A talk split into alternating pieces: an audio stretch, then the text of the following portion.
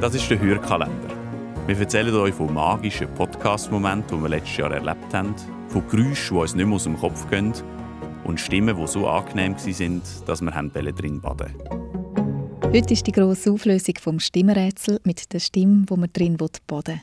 Wenn du Dörli 9 noch nicht gelost hast, drück doch Stopp und los das zuerst.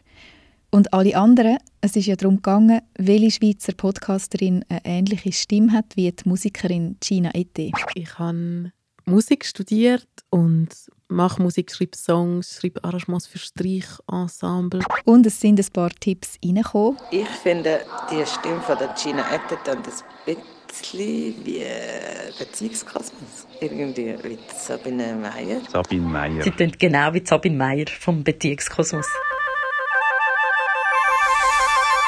Es stimmt.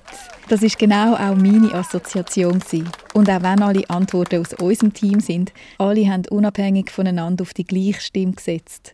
Und ich mache jetzt gerade mal noch den direkten Vergleich. Ich finde das gerade mega spannend. Kennt ihr das Gefühl? Ihr wisst, es wäre jetzt eigentlich der Zeitpunkt für Sex, rein objektiv gesehen, aber ihr habt einfach keine Lust. Ich habe Musik studiert und mache Musik, schreibe Songs, schreibe Arrangements für Streichensemble.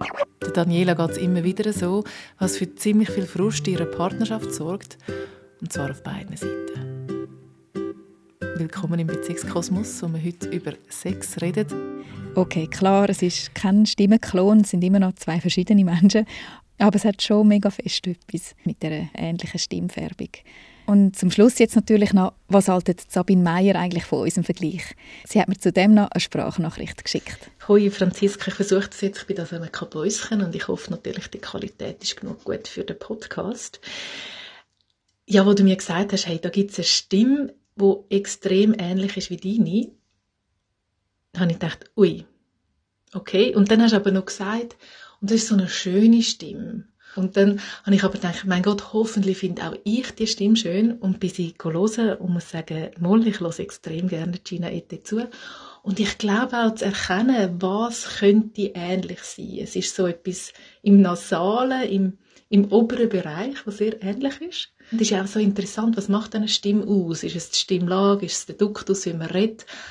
Und es ist für mich sehr interessant, um an einer Stimme zuzuhören, wo drei Leute an mich erinnert, an meine Stimme. Das ist so ein bisschen wie wenn jemand sagt, das Aussehen von jemand anderem erinnert an einem selber. Und dann kann man so wirklich von außen den Blick drauf werfen. Und bei einer Stimme, ich höre sie ja sowieso anders, als ihr sie hört, aber ich kenne sie natürlich vom Podcast und kann darum recht gut erahnen, wo ihr die Gemeinsamkeiten seht. Und ähm, es ist natürlich einfach ein, ein wunderschönes Kompliment, wenn die eigene Stimme als angenehm angeschaut wird, weil das können wir nicht ändern. Die Stimme ist die Stimme. Und die ist gegeben und die kann man wieder schminken, dann kann man sie anders anziehen. Sie ist einfach, wie sie ist. Und wenn die angenehm ist, ist, glaube für mich als Podcasterin das etwas vom Schönsten. Also, danke vielmals. Danke dir fürs Mitmachen, Sabine.